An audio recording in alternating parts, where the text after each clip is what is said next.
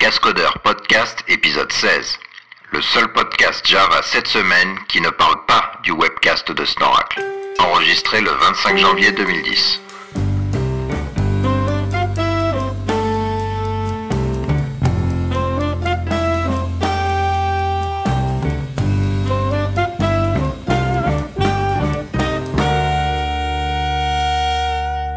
Bonjour et bienvenue à l'épisode euh, 16. 16, puissance 4, à l'épisode puissance 4 des, des cascodeurs. Et donc euh, toute la troupe est, euh, réunie. Donc euh, moi c'est Emmanuel Bernard, je travaille pour JBoss, at Emmanuel Bernard sur, Twitter.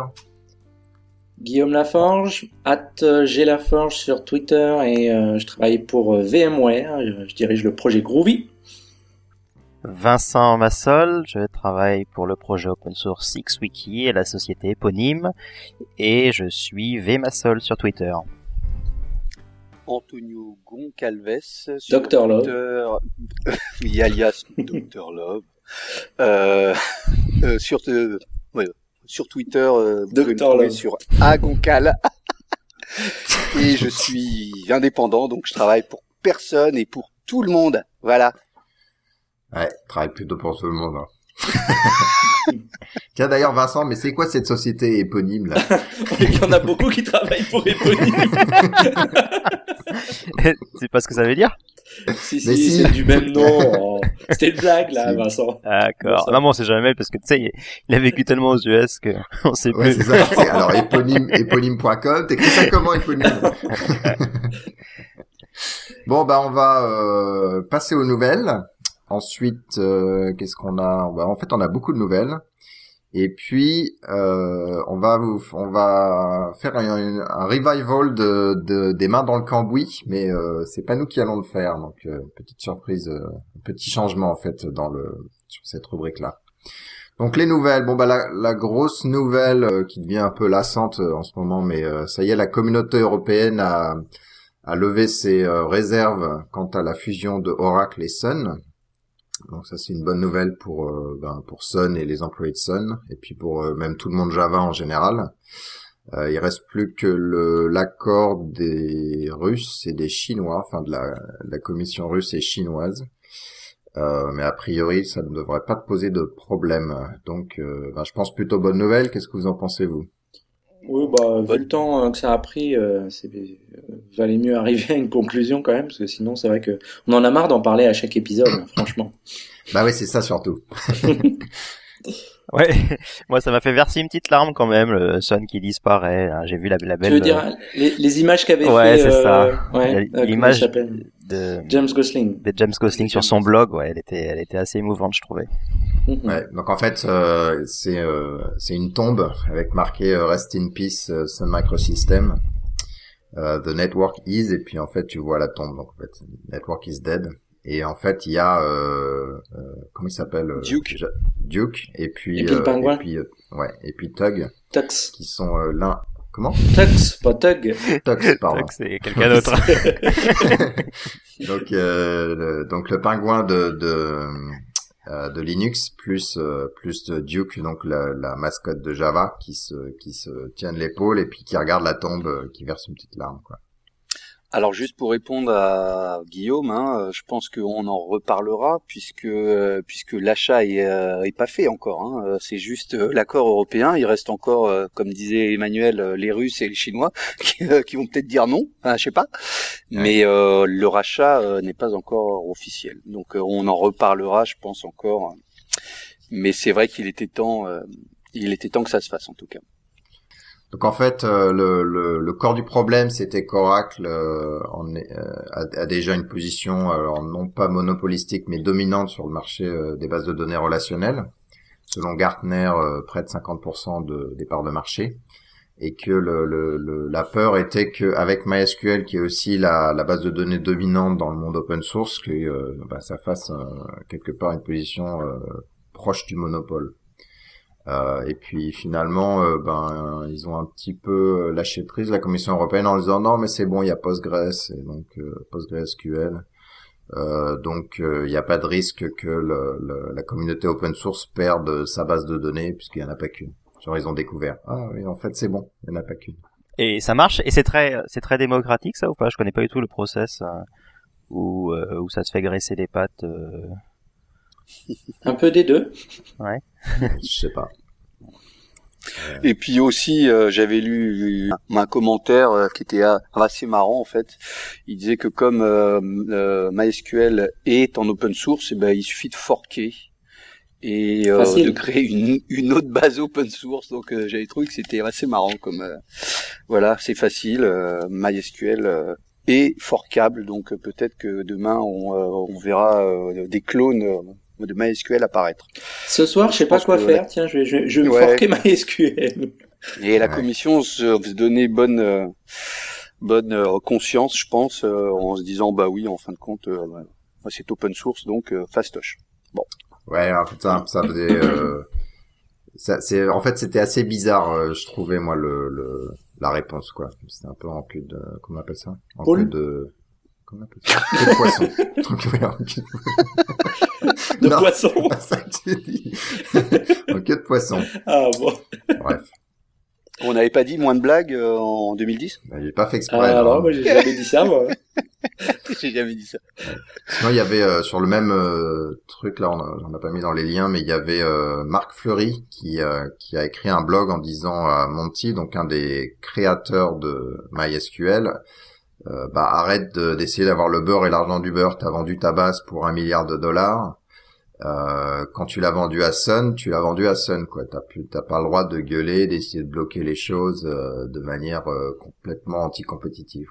Donc en fait, il disait bah ouais, enfin t'as eu un milliard. Après, si tu veux refaire ta base, tu la forques et puis tu l'appelles pas MySQL et puis tu fais pas chier quoi.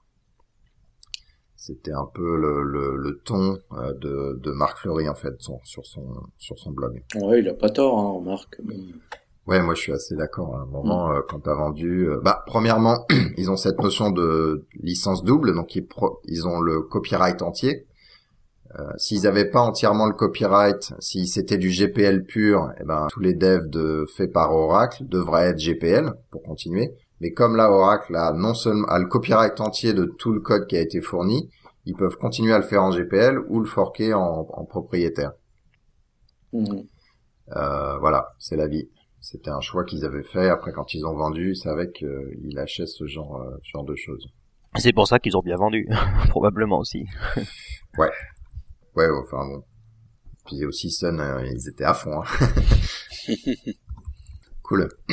Euh, la deuxième nouvelle, euh, dans le monde de OSGI, OSGI, OSGI, on va parler français. Spring Source, Et d'abord, on dit Osgi. OSGI, Osgi. OSGI, OS- OSGI. Bon bref, Spring Source euh, qui avait fait un serveur euh, basé sur OSGI qui était censé euh, simplifier euh, l'utilisation d'OSGI, déployer les les bundles OSGI. Euh, Et pourquoi tu parles au passé? Il était censé. Il le Pardon. fait pas? Bah, je sais pas, est-ce qu'il le fait? Bah, j'imagine que oui. Ah oui, non, on sait pas, on suppute, c'est pour ça. Ah, tu supputes, d'accord. Euh, non, non, et donc euh, ils ont euh, donc ils ont développé ce truc-là depuis un certain nombre d'années. Ils l'ont open sourcé en GPL, si je me souviens bien. Mhm. Et, euh, et en fait, ils viennent d'annoncer qu'ils proposaient à la, à la fondation Eclipse pour euh, continuer le développement, tout ce qui est un peu euh, runtime Eclipse euh, qui, qui tourne autour de OSGI. Donc on, se- on se rappelle que JT avait donné euh, son container à la fondation Eclipse. Euh, ben, un petit peu avant, euh, Eclipse Link avait été donné, euh, enfin Top Link avait été donné par. Oracle.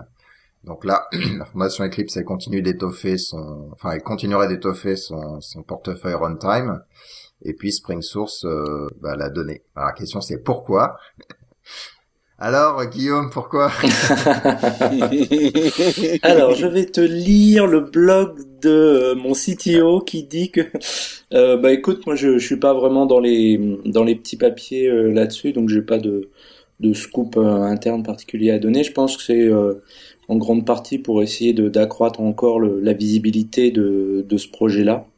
Euh, j'ai l'impression que le OSGI prend pas tant que ça. euh, donc peut-être que ça permettra de donner encore une meilleure visibilité, puis de. de... D'ailleurs, il le dit euh, dans, dans son Ouais. blog, hein, Adrian, il dit, euh, Adrian Kohler, Mm. il dit, euh, en gros, bah OSGI, euh, effectivement, c'est super pour les développeurs de, euh, bah, de serveurs. Enfin, en tout cas, c'est ce qu'il pense. Et ensuite, euh, il dit par contre, au niveau de l'adoption euh, en entreprise, euh, c'est pas encore ça. Alors, il dit Ouais. pas ça exactement comme ça. J'imagine qu'il utilise des mots un peu différents, mais c'est un peu l'idée euh, qu'il y avait dans un des paragraphes du, euh, du blog. Mhm. Euh, donc, effectivement, euh, parmi les certaines des, euh, des hypothèses, c'est qu'effectivement, il y avait bah, que ça marchait pas tant tant que ça et que donner ça à la fondation Eclipse, euh, c'est donner beaucoup de, de propriétés intellectuelles pour euh, Spring Source qui ont passé au moins, je pense, deux ans à développer ce truc-là. Ouais. Euh, mais en même temps, c'est une communauté plus, plus, beaucoup plus large, avec une visibilité plus large. Eclipse, c'est relativement synonyme d'OSGI, en tout cas de plus en plus. Par exemple, à EclipseCon, il y a, je sais pas s'ils appellent ça OSGICon ou un truc comme ça, mais en gros, il y a une grosse partie liée à OSGI. Euh, donc j'imagine c'est pour essayer de, ouais, de, bah, de faire quelque chose du produit et d'accroître euh, sa visibilité. D'autres commentaires? Bah, moi, ce que j'ai trouvé un peu perturbant, c'est que on sait que Spring Source cherchait à, à à- monétiser euh, l'offre l'offre Non Spring. mais c'est bon, ils ont je vendu là. Non mais voilà. Et euh, je trouvais que DM DM DM server c'était euh, c'était un bon moyen de monétiser parce que euh, voilà on, euh, on est sur du runtime euh, de la prod. Ça marche Euh, mieux. c'est vrai que monétiser. depuis il y a eu le rachat de VMware donc euh, ça change peut-être un peu la donne mais j'étais persuadé qu'ils allaient s'accrocher à ça pour essayer euh, d'en tirer un maximum de Ouais, mais fruits. justement, c'est pas sûr que ça monétise. Oui, bah oui, oui, oui. Peut-être que Je pense que TC Server, TC Server, euh, marche ouais, mieux que, que DM Server. Oui, Vu que OSGI prend Ouais. pas encore bien bien dans les entreprises. Alors j'ai pas de chiffres, hein, mais euh, mon avis, euh, donc c'est plus pour le long terme hein, DM Server que le que le court terme au niveau runtime et monétisation.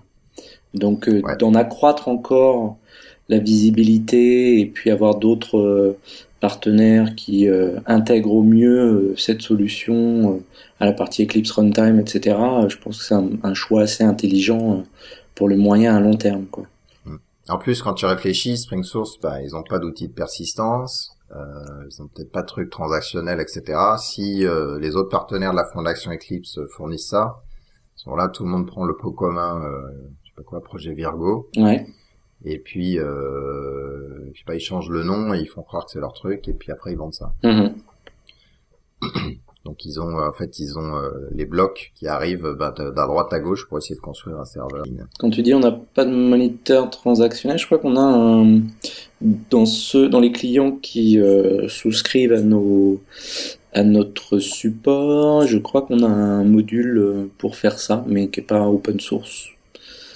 D'accord. Voilà, juste une petite correction. Mais Ok. c'est pas très connu. Utilisé en interne pour nos clients. J'en avais jamais entendu parler. Sais pas. Et on, vous avez pas dû faire ça en six mois parce que c'est difficile à faire. Euh, un ouais, c'est pas évident. Et alors, je, on a un bon expert sur le sujet euh, qui travaillait avant. C'était pour qui Pour IBM ou je sais plus qui. Enfin, on a un mec euh, très costaud là-dessus euh, qui a travaillé dessus, en fait. D'après ce que je sais, mais moi je suis pas. Encore une fois, moi dans ma petite bulle Groovy Grails, euh, je, je regarde pas toujours de très très près euh, euh, ce qu'on fait en interne. Donc euh, je crois. Ça roule. Mais je je mettrai pas ma main à couper. Ça roule. hein. Aucun rapport. Bah si, en parlant de transactions, euh, on a fait un. Il y a eu le premier groupe euh, NoSQL, donc une première réunion NoSQL qui s'est Quelle transition Ouais, superbe. Ouais, ça, c'est du boulot. Hein. quelle transaction Ouais, ouais. euh, donc qui était organisé par euh, par Olivier, c'est ça? Olivier, ouais, Olivier Malassi, Docto. Voilà. Docto et euh, bah, c'était sympa, ça réunit, euh, je sais pas, une trentaine de personnes euh, ouais, sur Paris. facile. ouais. Mm. Et, euh, et en fait, on a eu une présentation de CouchDB par un des, un des committeurs. Comment tu prononces déjà CouchDB. Ok. Euh, le nom du présentateur m'échappe, mais c'est un français. Euh, Arnaud quelque chose? Non, c'est quoi? Oh, je sais plus. Oui. Mm. Ouais, c'est un Arnaud. Euh, et euh, parce qu'elle était sympathique, euh, au-delà de la présentation, c'était en fait les échanges qu'il y a eu euh, derrière. Alors moi, de ce que j'ai vu, enfin un peu à la louche, c'est qu'il y avait euh, à peu près euh, un quart des gens euh, qui savaient de quoi ils parlaient et qui qui soit utilisaient en test de manière avancée, soit même assez proche de la prod ou en prod, ils utilisaient des des, bah, des modèles de persistance NoSQL. Et puis bon, il y avait le, le, reste des gens qui étaient là pour voir, soit trouver le cas d'utilisation, soit voir à quoi ça sert, voir le feedback, etc., etc. Et euh, du coup, il y a eu euh, pas mal de, d'échanges intéressants, notamment ben, qu'est-ce que ça veut dire une transaction, qu'est-ce que ça veut dire acide, euh, etc., etc. Et puis euh, quelle bière boire euh, après, etc., etc. Même ce qu'on a fini au Cervoise là.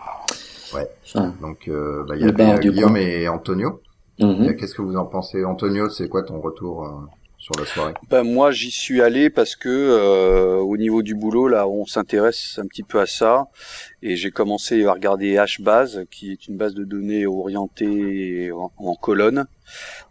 Et c'est compliqué, enfin pour pour euh, nos petits cerveaux qui ont été euh, très troisième forme normale SGBDR. Ça veut dire quoi orienté en colonne bah, justement, j'ai pas encore tout compris, mais l'idée c'est que tu stockes les données euh, dans des lignes, mais chaque ligne a un nombre de colonnes euh, différents. Euh, donc tu peux avoir un tuple qui aura 4000 colonnes et puis le, tuple d'en dessous qui en aura 400 000. Alors en plus les mecs ils te disent que tu vois HBase ça peut aller jusqu'à X millions de colonnes et en fait t'accèdes t'accèdes à une donnée par une ligne et par une colonne, sachant que la colonne, c'est en gros ce que tu attends. Donc euh, tu dis, euh, euh, j'aimerais connaître les statistiques du mois d'août de 2008. Et ta, ta ligne, ça, je sais pas, ça sera peut-être statistique. Et puis les colonnes, ça va être le mois de juillet, le mois d'août, le mois de septembre. Enfin bref. Et tu stockes dans cette colonne-là, enfin dans dans cette cellule-là, tu vas stocker un résultat que tu attendrais, donc que tu travailles avant le. Euh, alors en fait, tu bosses avant les statistiques, euh, tu les euh, tu les calcules et c'est le résultat que que tu vas stocker. Parce que comme tu n'as pas de lien, tu peux pas faire un lien, tu peux pas en fait agréger des choses comme ça. tu stockes dans une cellule un résultat donné. Et c'est pour ça que tu en stockes beaucoup, beaucoup, beaucoup. Euh, L'accès est rapide. Par contre, il n'y a pas de lien entre entre euh, entre données. C'est des structures plates. Ouais, donc c'est c'est du 100% dénormalisé. Il y a par exemple, euh, bon, euh, il n'y a pas de jointure typiquement. Non, non, non. Donc moi, c'est un thème que que je découvre petit à petit. J'ai encore un peu de mal. Et c'est vrai que le user group, bah, c'était le c'était le lieu pour bah, pour justement parler de ça et voir d'autres gens. Alors là, je vous parle des bases euh, donc orientées en colonne, mais CouchDB c'est une base de données orientée de documents. Il y a Neo4j euh, qui est une base en arbre. Donc c'est euh, le NoSQL au sens large en fait. Ouais, alors après il y a il y a 100 000 modèles différents. Il y a effectivement orienté graphe, orienté document, juste une clé valeur euh, ou alors cette notion de multicolonne. Après, on peut faire des recherches ou pas euh, sur les résultats. Donc, euh, il y a toute une variété en fait en fonction des produits, des projets même plutôt. et après, faut essayer de tripatouiller et voir ce dont on a besoin et puis comment l'utiliser. En tout cas, un aspect intéressant de cette réunion-là, enfin quelque chose qui m'a marqué, si ce n'est choqué, c'est le fait que bah, effectivement, chacun venait avec un background différent. Euh, Et en fait, on s'entendait pas forcément euh, sur le même vocabulaire. Alors, euh, le présentateur parlait d'index. Moi, je pense index, euh, la, la, notion euh, SGBD relationnelle, ou l'acidité. pour lui, ce qui était acide, c'était juste au niveau granulaire et pas euh, l'acidité euh, globale euh, comme on peut l'avoir dans un SGBD, etc. Donc c'était intéressant de voir qu'on n'avait pas la même compréhension ou vision des choses suivant d'où on venait, quoi. C'est assez amusant. Ouais. Donc du coup des, des petits quiproquos ou incompréhensions mutuelles quand quelqu'un explique quelque chose ou réutilise le même mot finalement, mais comme il a plusieurs significations, le mot n'étant pas euh, univoque, euh, du coup on est des fois un peu un peu paumé. Mais en tout cas c'était intéressant de voir euh, aussi donc effectivement les comme tu le disais tout à l'heure les les discussions qu'on a eues après au, bar du coin. alors je sais pas si c'est la bière aidant ou quoi, mais en tout cas ça ça a permis de donc d'avoir une présentation, mais après de discuter un peu plus concrètement de ce que chacun en comprenait, ce que ce que chacun avait pu faire ou ceux qui avaient joué avec ou pas. Euh, les problèmes qui étaient intéressants à modéliser avec ce genre d'approche plutôt qu'avec un SGBDR, SGBDR etc. Euh, ça, c'était très très intéressant et enrichissant en fait. Sinon, euh, euh aucun rapport, mais il y a une vidéo sur YouTube intéressante. C'est NoSQL vu, c'est un Lightning Talk, donc un, une présentation de genre 5-10 minutes, 7 minutes. Et en fait, il, il présente NoSQL du point de vue de quelqu'un qui a une base de données, mais de manière assez humoristique. Euh, donc il, il, présente les choses, euh, donc il explique group by, euh, donc en fait c'est MapReduce, etc. Mais c'est assez humoristique. Je vous laisse le, le faire parce que là j'ai pas eu le temps de la re-regarder pour, euh, pour refaire les blagues euh, en direct. On mettra, on mettra un lien dans les show notes. HornetQ 2.0 est sorti. Euh, c'est euh, la nouvelle version du moteur de, de, de message, de messaging de, de JBoss. Donc c'est un projet pour l'instant. Et donc ils ont sorti la version 2.0. Ils sont super super contents de. En fait ils ont vachement simplifié la configuration mis tout orienté, euh, c'est un Pojo base, donc en fait il n'y a plus cette notion de je démarre un serveur, etc., etc. Tout ça peut être embedded. Et puis, euh, et puis surtout, ils sont super contents de leur perf comparé à plein d'autres gens. Attends, mais c'est c'est euh, du messaging encore parce que il y a eu JBoss MQ, après on l'a renommé en JBoss euh, Messaging et là on l'a renommé en Hornet MQ. En fait, il y a eu JBoss MQ qui est le, le truc historique. Ensuite, il y a eu JBoss Messaging euh, version 1 qui était un, une reconstruction du de, de ça, enfin de, de une réécriture complète de JBoss MQ. Et ensuite, il y a mhm. JBoss Messaging 2.0 euh, qui est en fait une, encore une revisite de ça. Et en fait, ça a été renommé euh, parce qu'en fait, on met plus JBoss dans les noms des projets. En général, on a des ah, noms un peu différents. Donc là, c'est HornetQ. Donc en fait, JBoss Messaging et HornetQ, HornetQ, c'est le c'est la suite de JBoss Messaging. Voilà. D'accord. Il y a pas un autre truc qui avait été renommé aussi, euh, DNA, c'était quoi DNA et renommé en autre chose? Tout a été renommé, donc euh, pas les noms, je sais plus. ok, mais, euh, du coup après... DNA, c'est été renommé, oui. DNA, JBoss DNA, c'est le plus ou moins le JCR, un JCR fédéré, un Java ah, Content oui, Repository fédéré, et ça a été renommé en quelque chose récemment, euh, ModShape, ModShape. Ah, Mod, ModShape, Shape, je crois. ModShape. Ouais, exact. Euh, mais bon, il y a plein d'autres projets qui ont euh, qui ont pris leur nom de manière euh, indépendante. Parce qu'en fait, le problème de base, c'est que les gens, quand ils lisaient JBoss Messaging, ils se disaient ah ouais, mais moi j'utilise pas JBoss AS, donc je vais aller voir, je sais pas ActiveMQ ou un autre truc. Classique. Alors qu'en fait, classique. alors qu'en fait, JBoss Messaging, de, ça tournait indépendamment déjà. Donc tu pouvais le tourner sur du de, ben, dans ton swing, dans du tome 4, euh, dans ce que tu veux. Donc en fait, il, voilà, le travail c'est de renommer les choses pour éviter une, une association entre JBoss et JBoss AS. Voilà. Ok. Donc voilà, bah, si vous voulez essayer, euh, bah, essayez. euh, autre chose, euh, quelque chose qui est poussé, je crois que c'est IBM qui avait poussé la, la, nouvelle, donc le standard de benchmark SpecJ Enterprise 2010 euh, spécifiquement lié à Java E5 est sorti. Donc en fait, la version d'avant, elle était de 2004 si je me souviens bien. Elle utilisait euh, ben, Java G2i 1.4 ou même 1.3. Euh, il disait encore des CMP 2.0, euh, des choses vachement bien comme ça. Yes. Voilà, donc ils ont euh, revampé, euh, retravaillé le, le, truc pour le mettre plus au goût du jour. Euh, et voilà. Et donc euh, WebSphere est le premier à montrer un benchmark euh, là-dessus, je crois. Donc l'idée c'est que il existe une application que, que chaque serveur d'app déploie et fait tourner des benches. Donc il y a vraiment des benches. Hein. C'est pas juste est-ce que je suis compatible ou pas, puisque ça c'est fait en amont avec avec le TCK. Euh, SpecJ Enterprise, euh, c'est vraiment au niveau benchmark. mon app server, il, va plus vite que le tien, etc., etc. Avec la même application. Et puis après, je sais pas trop quelles sont les règles du jeu, mais là, WebSphere a fait un, benchmark sur sur deux plateformes différentes. Donc, je sais pas si chaque serveur d'appli a ensuite champ libre pour euh, pour euh, pour bencher ou si euh, la plateforme aussi est normée, la base de données. c'est pas c'est pas ça les les bench qui te donnaient un, prix en dollars par puissance. non, c'est autre chose. Ah, c'est un autre, d'accord. TCC, hein, TCCA, TCCB. non, non, celui-là, c'est pas ramener la puissance, c'est ça le. c'est Je crois. je non, je crois pas, non. juste moi, les règles que je connais, c'est que si ils appellent ils appellent ça en E EJOps. Euh, donc c'est probablement des opérations par seconde mais modifiées.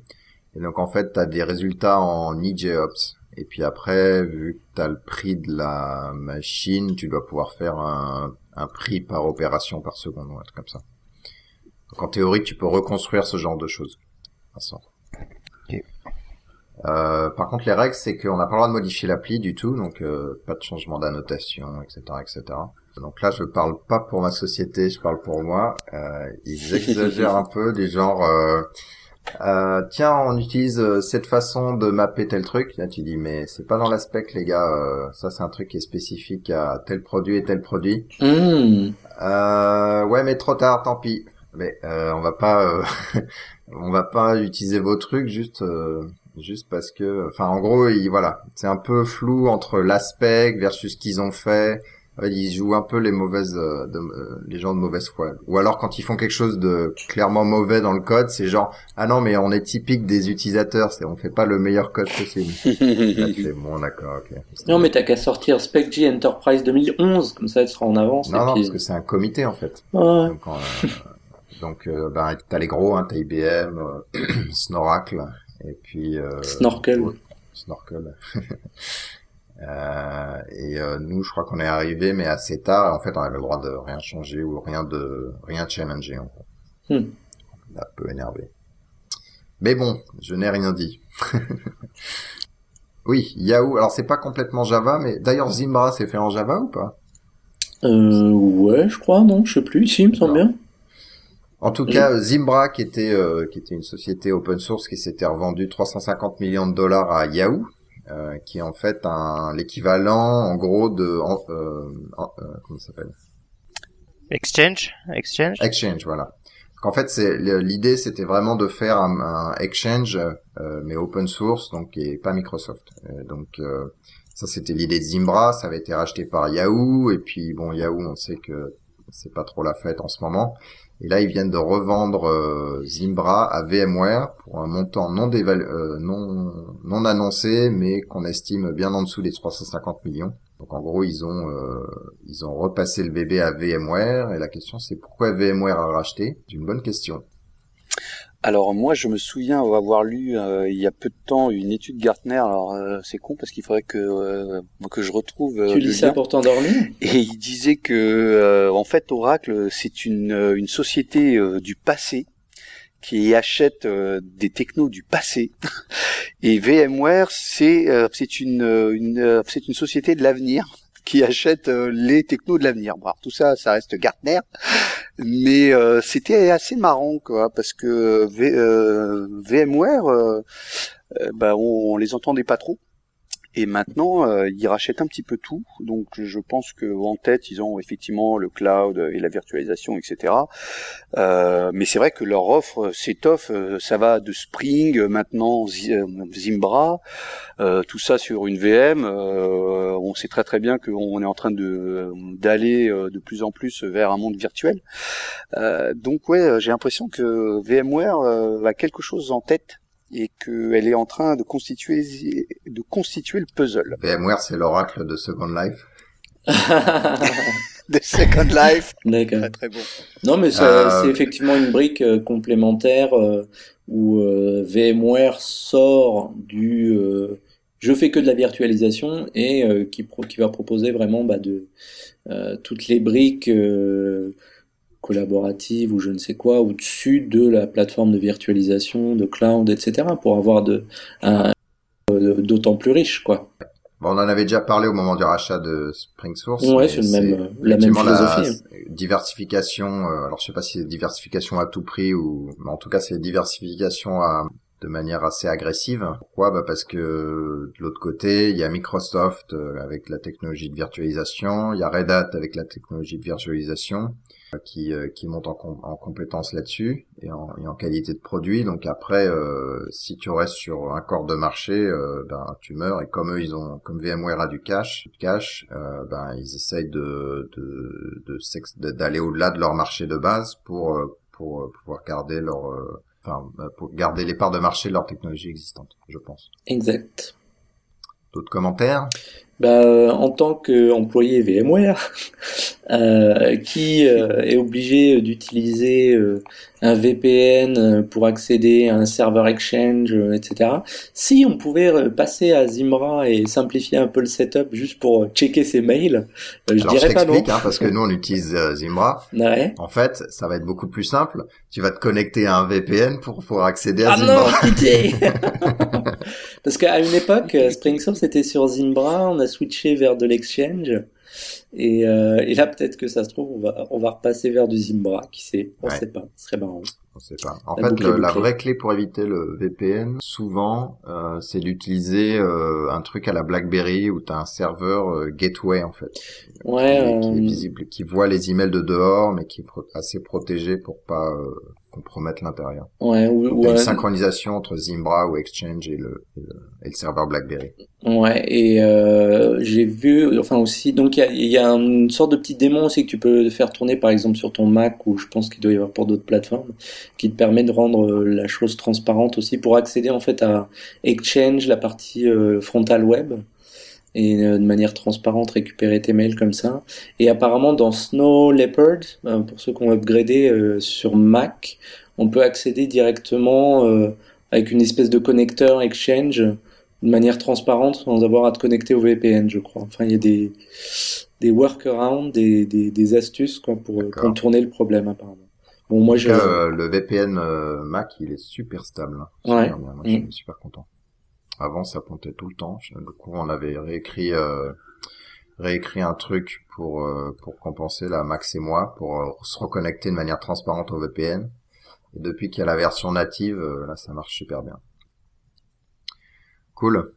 Bon, euh, passer à la nouvelle d'après, très vite, juste en annonce, il y a Hibernate 3.5, je sais pas si on l'avait dit la dernière fois, mais 3.5 bêta 3 qui est sorti avec un, une preview de JPA 2. Bernard, euh, on ne loupe jamais rien. Dès que c'est Hibernate, Hibernate Search, Hibernate, on le dit à chaque fois, en bêta 1, en bêta 2, en RC4, en RC12. On ne, on ne le dit pas. annoncer les, les Groovy euh, bêta, les bah, Groovy, XWiki Milestone 2 qui est prévu pour aujourd'hui. Alors, le truc intéressant, c'est qu'on peut tester euh, l'API de la Criteria API, qui est une API. Euh, Est-ce que tu veux dire que les autres releases sont pas intéressantes de nos projets, c'est ça? Non, mais euh, est-ce que tu as une API de Criteria? Non. Bah aussi, dans Grails, il y a le, le Criteria ah, Builder. Ouais, c'est vrai. Il y a Gorm 1.2. d'ailleurs qui va arriver bientôt. Euh, ouais, 1.2.1, ouais. Enfin, Grails 1.2. Enfin, c'est pas juste Gorm, c'est Grails. D'accord. Entier. En tout cas, la bêta 4 d'Hibernate va ressortir euh, cette semaine, là, on bosse dessus et on s'était mis une deadline euh, pour cette semaine. Donc, euh, bientôt. Et la finale, alors, elle arrive ben, quand? je te l'ai déjà dit, quand on aura fini de challenger tous les tous les cas du, du, du TCK auprès de Sun puisqu'en fait l'idée c'est qu'on passe le TCK, mais après il y a le TCK à des bugs lui-même. Donc après soit on a des bugs parce qu'on n'implémente pas proprement, soit euh, le TCK a des bugs et à ce moment-là faut retourner vers Sun, leur dire il y a un bug, vous êtes d'accord? Et là ils disent oui on est d'accord et ensuite ils patchent et ensuite on peut repasser le TCK. Donc ça prend un certain temps. Alors c'est incroyable parce que ce week-end je bossais euh, je bossais là-dessus et euh, j'ai trouvé une, une, fonctionnalité sur Eclipse Link euh, qui lance une unsupported d'exception. Et j'ai envoyé un mail à la mailing list. C'est euh, tout à fait normal, il, euh, il, bosse dessus.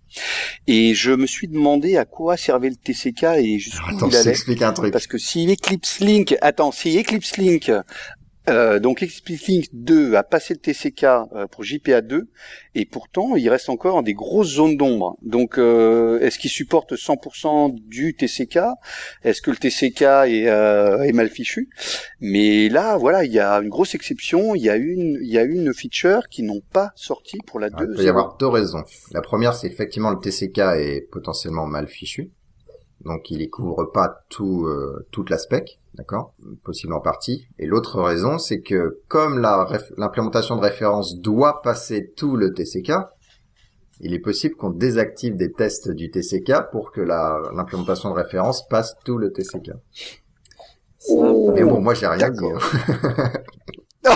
non, mais c'est en tout cas, enfin, je ah j'ai pas regardé euh, Eclipse Link euh, cette fois, mais euh, en tout cas pour la version d'avant, effectivement, il y avait un certain nombre de de choses qui avaient qui sont qui étaient pas testées parce que euh, bah ils sont premiers, ils arrivent en premier, ils ont déjà le truc tout fait, mais en même temps, euh, voilà, ils sont comme nous. Hein. La spec, elle a été finalisée à, la piste. à un instant donné, et puis eux, ils sont obligés de réaliser tout de suite après. et nous, ben, on digère, on implémente proprement, etc., etc. Donc, tout à fait normal que la version initiale d'une d'une implémentation de référence, voilà, qu'il n'y ait pas tout. Puis des fois, il y a aussi, euh, normal, mais en tout cas, ça, s'explique. Des fois, il y a aussi les flous hein, entre l'aspect écrit, le TCK. Euh, il y a des choses qui sont donc au-delà, je bah. dirais, de, de, recevoir un non-supported exception, euh, operation exception. Des fois, il y a des, des flous assez étranges entre l'aspect en tant que texte écrit et ce que le TCK teste ou vérifie? Et je me souviens, moi, quand j'avais implémenté, euh, c'était l'aspect JMS, euh, je m'étais aperçu en fait que euh, l'interprétation que tu pouvais faire de l'aspect sur un certain point, c'était sur les connexions persistantes ou quelque chose comme ça, les topics persistants, était différente dans différentes implémentations. Et c'est vrai que le TCK ne teste pas forcément tout, jusque dans les cas, un peu les cas aux limites, quoi. Enfin, pas que les cas aux limites d'ailleurs. Euh... bah, c'est pour ça que tu peux challenger le TCK si t'arrives et tu dis, moi, j'estime que la spec, elle dit ça. Oui. Et que le spec lead, il est d'accord avec toi. À ce moment-là, ils vont euh, soit corriger le test, soit le désactiver, en fait. Mhm. C'est pour ça qu'on a des, des, échanges comme ça. Enfin, euh, enfin, quand c'est une spec active, là, moi, c'était une spec euh, J, JMS qui est là depuis longtemps, plus personne ne s'en occupe, quoi. Si, si, enfin, enfin, en tout cas, si t'es un, un si, si tu as la licence de Sun pour implémenter euh, ouais. donc tu as payé ça et que tu passes le TCK, ouais. euh, si, si, ils te répondent et, euh, ils corrigent le TCK. D'accord. Par contre, si tu la passes en tant que... Alors, si tu as eu le TCK d'une manière ou d'une autre, et mais que tu veux pas être licencié, ils vont probablement pas te mmh. bosser avec toi. Non, mais j'ai pas envie d'être licencié. ah ouais. Tiens, en parlant de licenciement, donc Spring Root 1.0 est sorti. Quelle transition, bah, décidément. Chapeau, énorme. Chapeau, euh, pour être très honnête, je sais pas du tout euh, ce qu'il y a dedans. J'imagine qu'ils ont stabilisé euh, l'idée initiale de Spring Root. Mm-hmm. voilà, donc l'idée de Spring Root, c'est d'avoir quelque chose de hautement productif. Donc en fait, il il simule un certain nombre de choses qui est pas dans, qui sont pas dans Java, notamment les propriétés, notamment la génération des DAO ou des choses comme ça et en, en, en, utilisant AspectJ derrière. Donc on code en roue, qui ressemble beaucoup à du Java, qui, qui est du Java. Ensuite ils font de, du bytecode enhancement, donc ils améliorent les choses à la compilation, euh, etc. Et ensuite on déploie euh, l'application. Donc c'est un peu comme du Grails, mais euh, mais on n'utilise pas Groovy, on utilise un espèce de pseudo Java. J'ai été euh, honnête dans ma description là. Euh, ouais, enfin c'est un espèce de générateur de code quoi, hein, qui euh, fonctionne un peu au runtime et puis après qui, qui génère du code euh, Spring, euh, JPA et je ne sais trop quoi. Ouais. ouais. Enfin c'est comme ça que je le. Oh le dédain. Non, non mais, mais vous avez entendu le dédain. Comme ça que je le vois, moi, je sais pas. Euh, pour ce que j'en sais ou le peu que j'ai vu, euh, ça, ça a l'air d'être ça quoi. Enfin je veux dire, euh, si tu compares à, à, à Grails, Grails c'est autre chose. Il y, a, il y a des API, il y a tout un tas de choses. En plus, là, c'est une sorte de générateur de code pour générer du code euh, Spring, euh, Hibernate et autres, quoi. Enfin bref, si vous êtes intéressé malgré tout ça, vous pouvez aller, sur springsource.org slash roux ou un truc comme ça. Ouais, springsource.org slash roux. R2O. R-O-O, pardon. Voilà. Oh. Par contre, euh, juste un truc, puisque vous savez que les cascodeurs ont un tweet, un Twitter, un compte Twitter, et en direct live, on vient de recevoir un tweet qui dit et Java One. Oh, on en Alors, parle à chaque fois aussi. bon, pas de news, hein, euh, pas de news officielle. Hein, mais- Euh, bah, toujours pas de nouvelles. Maintenant, euh... alors il y a deux hypothèses. Euh, À mon avis, enfin, s'ils essaient de le garder à la même date que c'était les années d'avant, ça va pas être facile parce que je crois que c'est en juin, c'est ça? Ouais, début juin. Ouais. Juin, et oui, comme début moi, moi j'ai déjà d'autres trucs de prévus, ça va pas être facile. non, je rigole. Euh, de- ça va pas être facile de euh, demander des papiers aux gens, euh, revenir, euh, créer le contenu et puis euh, avoir tout ça prêt d'ici juin. En tout cas, euh, c'est le modèle Java One, à mon avis, ça rentre pas là-dedans. Et puis au-delà de, ça- puis trouver les sponsors, etc., etc. Et puis ce- l'autre possibilité, c'est qu'ils repoussent en fait, donc qu'ils fassent ça en septembre, euh, j'en sais rien.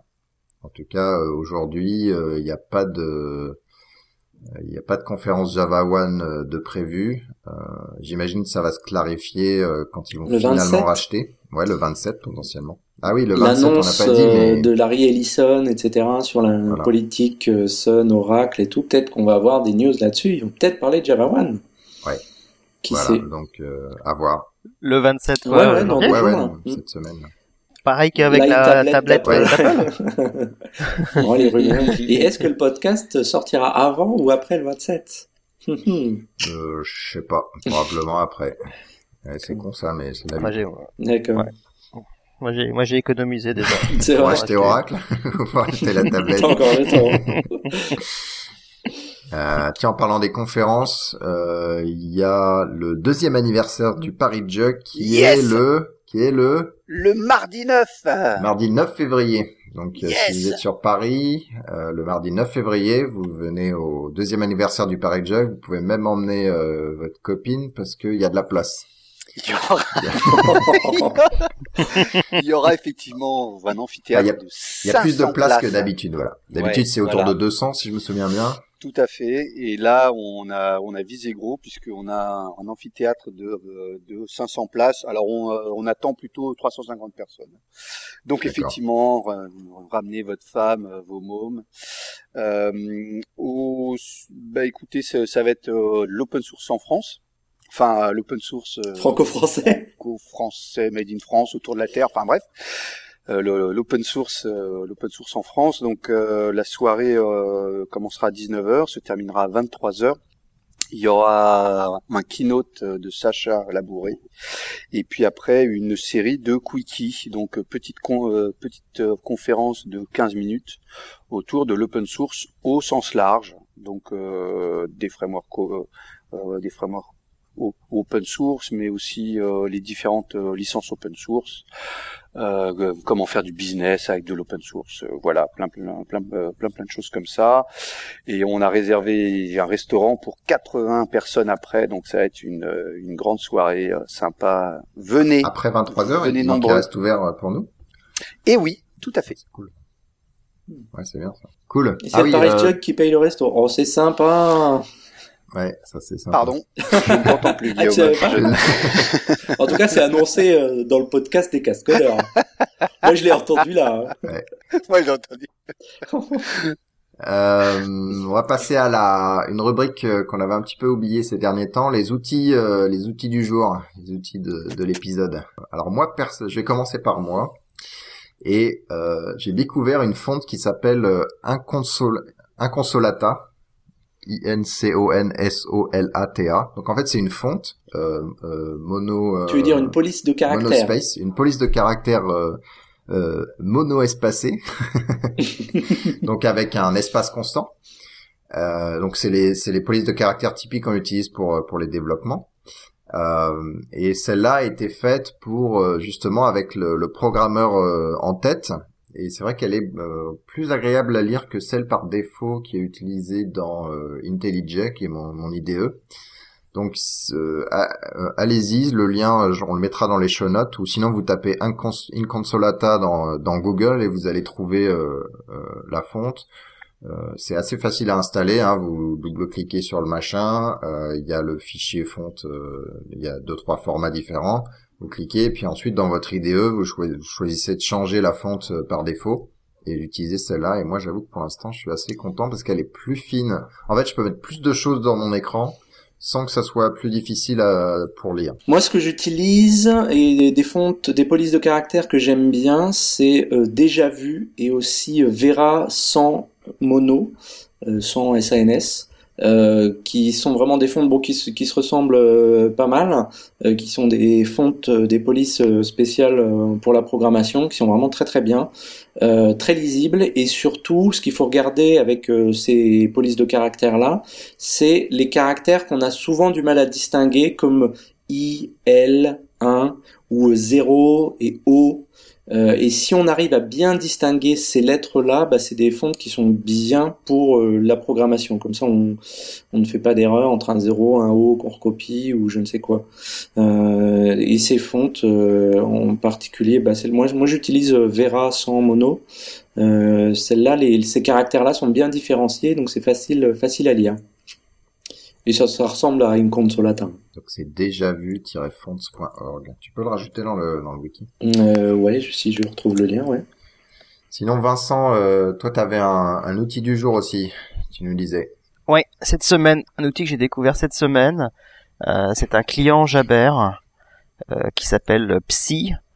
Alors j'utilisais Adium, hein, j'étais sur, je suis sur Mac, j'utilisais Adium avant, mais euh, il a pas mal de limitations en client Jabber, et notamment quand on fait du groupe chat, on a envie de pouvoir avoir les options euh, de Jabber, c'est-à-dire les options de pouvoir bannir des personnes, de pouvoir euh, configurer ton chat, pas mal d'options de, configuration, notamment par exemple si tu veux pas être listé dans le mécanisme d'autodécouverte de Jabber.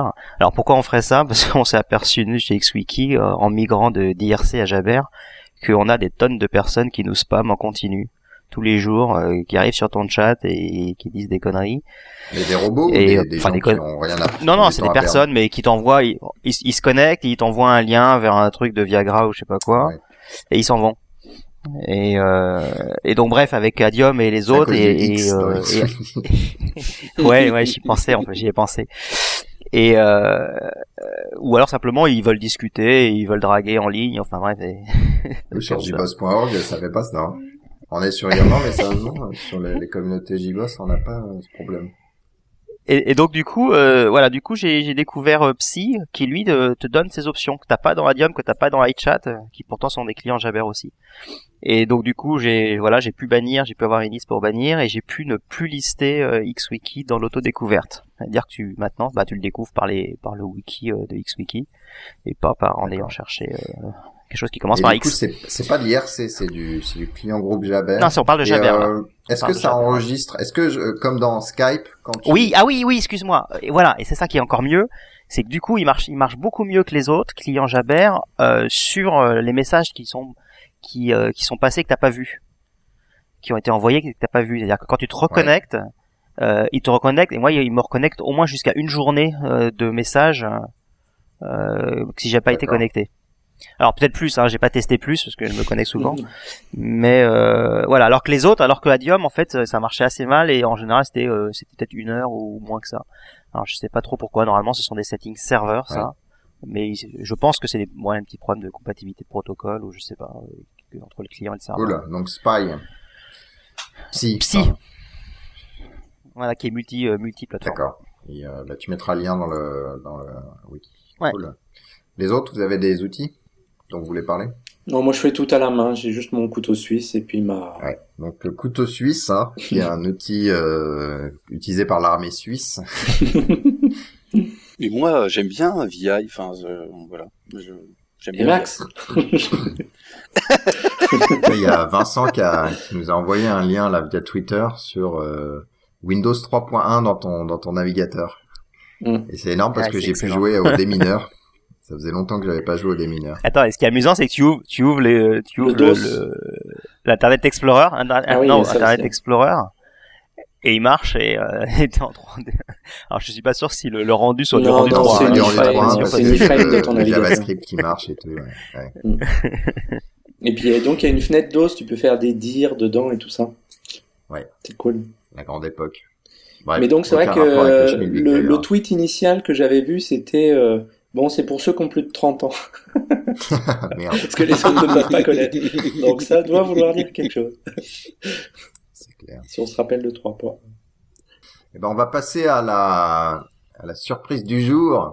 Donc, euh, vous vous rappelez les mains dans le cambouis euh, En fait, c'est quelque chose où on expliquait euh, des choses euh, assez détaillées sur euh, sur Java, etc. Et puis, j'avoue que c'est un exercice assez périlleux, pas toujours facile à faire. Euh, mais il y a certaines personnes qui aimaient bien les choses. Et euh, nous, on s'est dit, ouais, ça serait bien de le refaire. euh, et puis on s'est dit, Mais pas Cambouis. Att- ouais, mais et ouais, c'est ça. Et puis on s'est dit, Cambouis, qu'est-ce qu'il y a de mieux que qui représente le mieux le Cambouis? Paf Manuel Très bon, Emmanuel, très bon. Vous avez vu cette transition? Et donc on a invité Arnaud, donc Arnaud Héritier, qui est euh, qui est un des co-auteurs de euh, Maven aux éditions Pearson. Pearson, en français dans le texte. Que personne ne lit. C'est pas vrai, il y a eu des bons retours. hein. Euh, et donc l'idée, en fait, c'est comme Maven est souvent quelque chose, euh, enfin beaucoup de gens râlent à propos de Maven, etc., euh, parce qu'ils pas font pas d'accord. ce qu'ils veulent. Je suis pas d'accord. Qui n'est pas d'accord c'est Vincent, mais Vincent il est jamais Moi d'accord. aussi, je suis pas Je pense d'accord. qu'en proportion, il y a plus de, il y a moins de gens qui râlent que de gens qui râlent. Oui, oui, oui, euh, je suis Moins d'accord. de gens qui râlent. Donc pourquoi gens qui décider râlent. de focuser sur la partie des gens qui râlent Toujours est-il que ça, ça énerve pas mal de gens et Ouais. que c'est souvent, enfin en tout cas d'après Arnaud et les les, ma- les pro Maven, c'est que c'est souvent un problème de compréhension de l'outil ou d'utilisation de l'outil. Donc ce qu'on s'est dit, c'est qu'on va prendre Arnaud et euh, il va nous faire une explication de deux, trois minutes, euh, quelque chose comme ça sur un sujet précis. euh, quelque chose d'intéressant euh, sur Maven euh, que vous connaissez peut-être pas ou des choses, des erreurs typiques euh, qu'il faut corriger euh, et, euh, et que vous pourriez reconnaître plus facilement si Arnaud vous expliquait comment. Et donc c'est voilà, on va commencer par euh, par un plugin, si je me souviens bien. Oui. Vas-y, explique-nous. Bah, aujourd'hui, je vais vous parler du plugin version. C'est un plugin qui est hébergé chez Mojo, chez codahouse.org. C'est un plugin qui est assez récent, qui doit avoir un an, peut-être un an et demi, donc il est encore peu utilisé. Et en fait, dedans, on trouve plein de goals très très intéressants. Si vous avez des projets un peu complexes, avec pas mal de modules, On dit le Vous avez en général- Oh non, non, non. donc, Donc Donc, je vois je- qu'avec euh, avec je vois Maven, on est mal Guillaume, parti, on est bien synchronisé. Ouais, Oh c'est ça. non, C'est dès que je t'ai entendu rire, Emmanuel, je savais que c'était ça. oh non, oh non. Excusez-nous. donc, donc je disais euh, sur un projet où vous avez pas mal de modules, une chose qui est souvent reprochée à Maven, c'est que vous avez à répéter de très très nombreuses fois le numéro de version du projet. Vous le répétez une fois euh, dans le projet principal, mais après dans tous les sous-enfants, dans tous les modules, vous devez répéter au niveau de l'héritage euh, le numéro de version. Et c'est vrai que des fois, bah, vous avez besoin de changer ce numéro de version. C'est très désagréable d'avoir à éditer tous vos pommes d'un coup.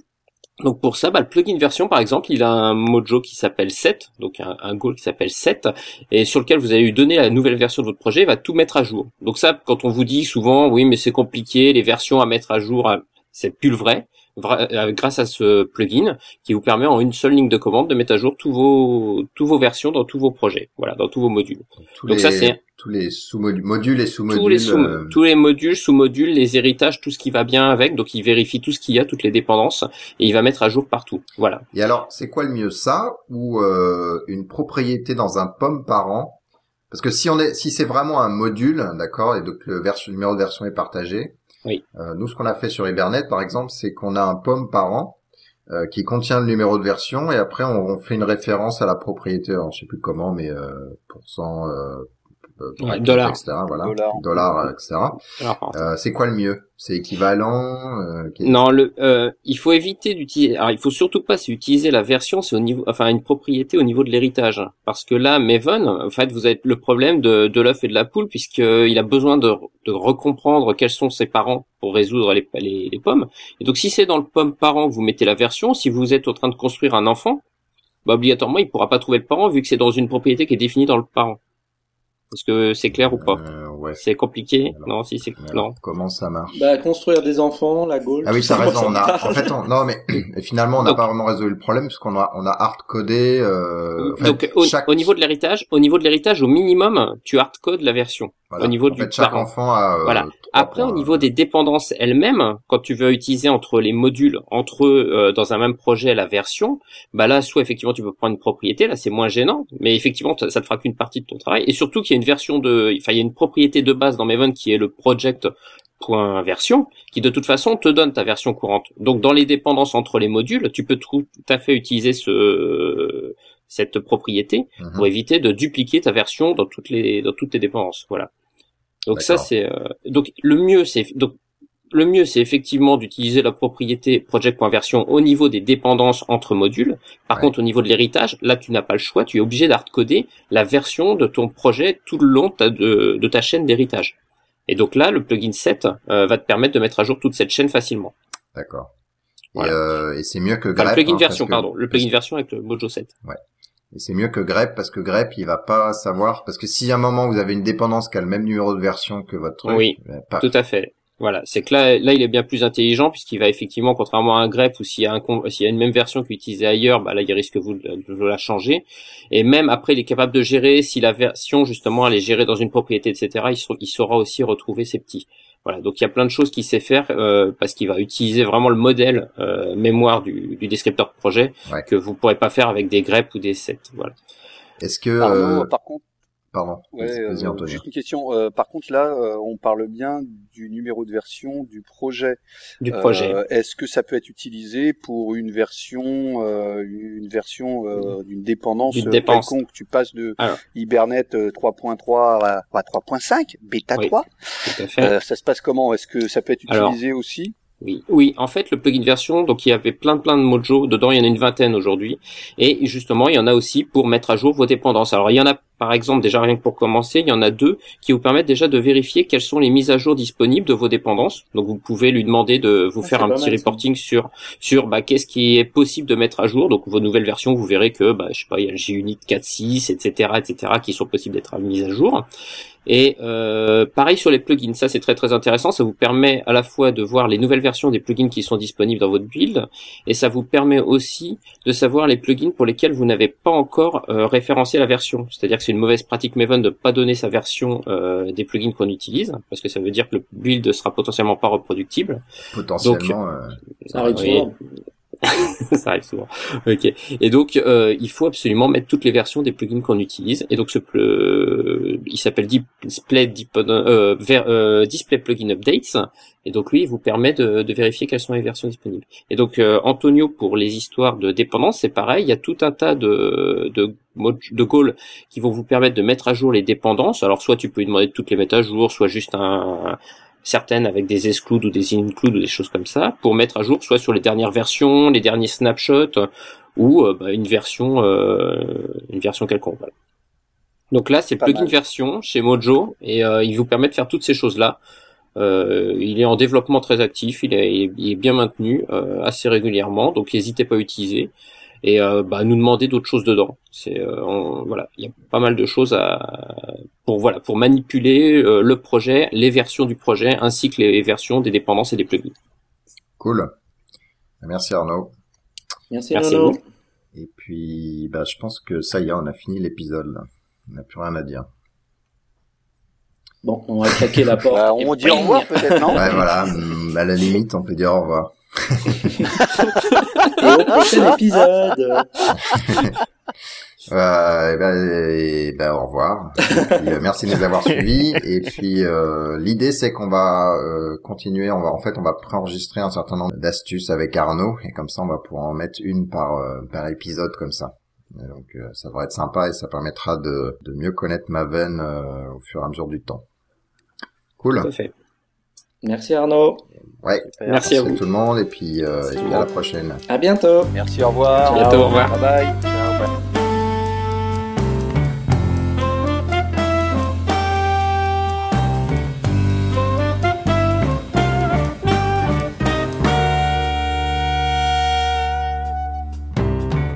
Le thème musical est le thème numéro 3, gracieusement offert par podcastem.com. P-O-D-C-A-S-T-T-H-E-M-E-S.com. Le logo a été dessiné par Nicolas Martignol, alias le Touilleur Express. www.touilleur-express.fr